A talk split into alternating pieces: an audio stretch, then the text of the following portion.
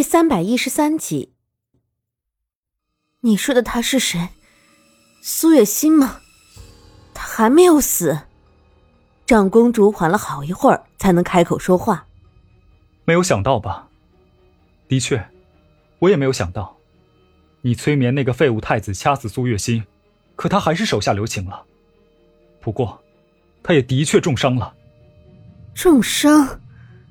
只是重伤？为什么？那个废物明明说过他已经死了的。长公主一脸的不可置信。你大概不知道，那个废物虽然被你控制了，但是心里对于苏月心的感情还是很牵挂的，所以，在最后的关头，他心软了，他舍不得把苏月心掐死。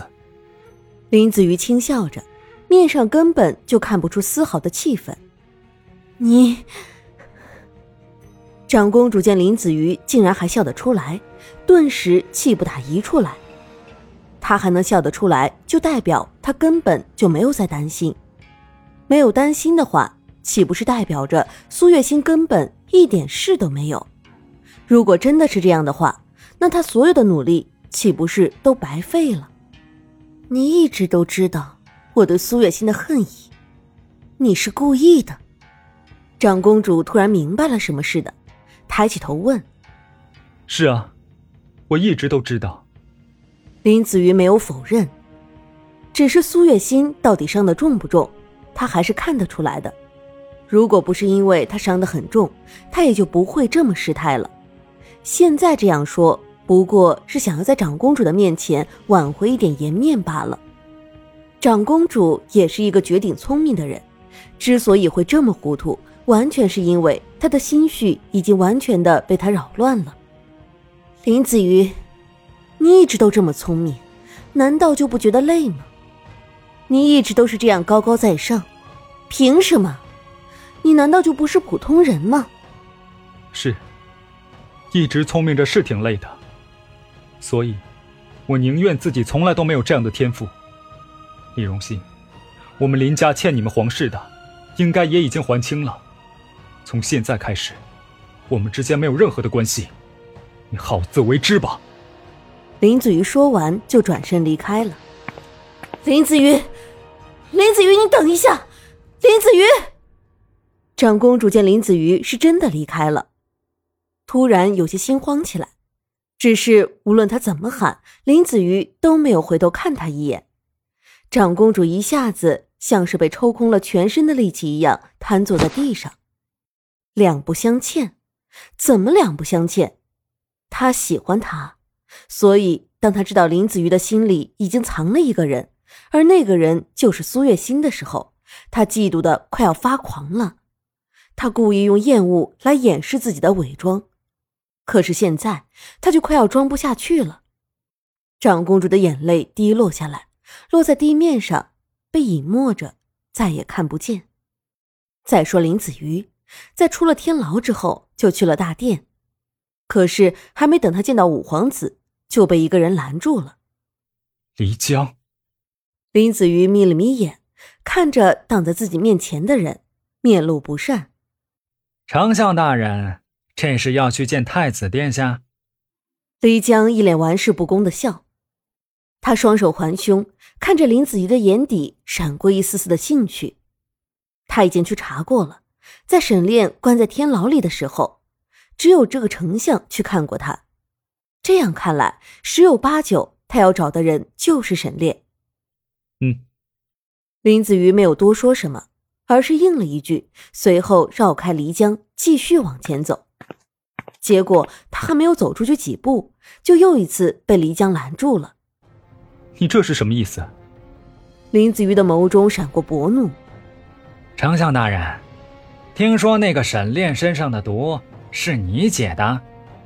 漓江也不再绕弯子，直接开门见山的问：“你认错人了，不是我。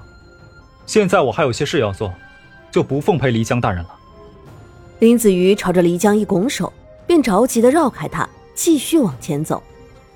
真是不识好歹！漓江有些恼怒起来，他一把抓住林子瑜的肩膀，运用轻功飞上屋檐之上。把林子瑜带着一起走了。漓江大人，你这是做什么？林子瑜有些着急起来，他现在还有更重要的事情要去做，怎么能和这么一个孩子一样的人搞在一起？这个黎江到底是从哪里听说他的？少废话，我想要知道你是怎么把我的毒解了的。我要带你回府，让你把解毒的方子写下来。黎江越说越兴奋，速度也越发的快了起来。林子瑜懊恼的都已经不知道该说些什么了。漓江他也了解过，除了剑法一流之外，制毒手法也是一流的。而他平生最喜欢的就是先给一个人投毒，如果有人能解了他的毒，他就会把那个解毒的人带回去，和他一起研究解毒的手法。可是他现在是真的没空啊。与此同时，追风在庆王府里都快要急死了，听雨轩里的温度已经是越来越低了。这要是在之前，还是可以站在房间里的。可是现在，只要一站在房间里，追风就会冷得浑身发抖。没办法，追风只能站在门外干着急。丞相大人还没有回来吗？薄荷跛着脚，一瘸一拐的走了过来。是啊，我都不知道丞相大人是不是出了什么事。追风面上的焦急之色越来越深。林子瑜走的时候。也没有说会走这么长的时间。现在他一个正常人走进听雨轩的时候都会感觉到冷，更何况是王爷和王妃两个病人啊！再这样下去，他们两个非冻死不可。追风第一次觉得林子瑜似乎也不是那么可信的。听雨轩里的温度越来越低，低到站在门外的追风和薄荷都能感觉到那股凉意，更何况门还是开着的。追，追风，怎么办啊？再这样下去，王爷和王妃一定会冻死的。薄荷抱着自己的双臂，冷得直打哆嗦。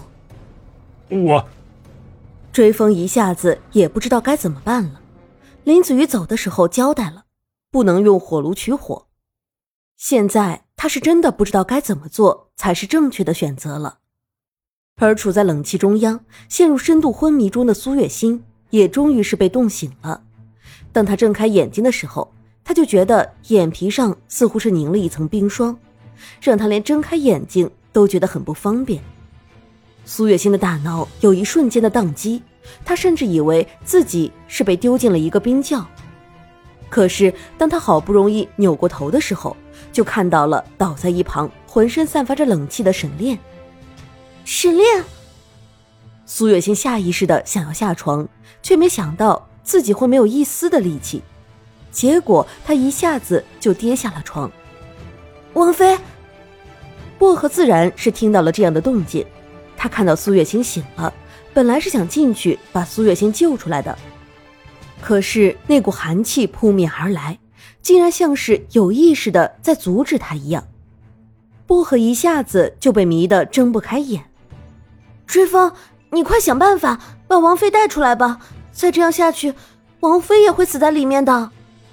薄荷很着急，可是他知道自己着急也没有用。但哪怕他知道，他也还是忍不住对着追风的：“你别着急，我会想办法的。”追风把薄荷抱在怀里，同样着急的看着里面不断挣扎着的苏月心。苏月心只是想要靠近沈炼。但是他身上的力气像是被什么东西抽干了一样，让他根本就没有办法自由的运动。他试了好长的时间都没有办法站起来，只能在地上爬。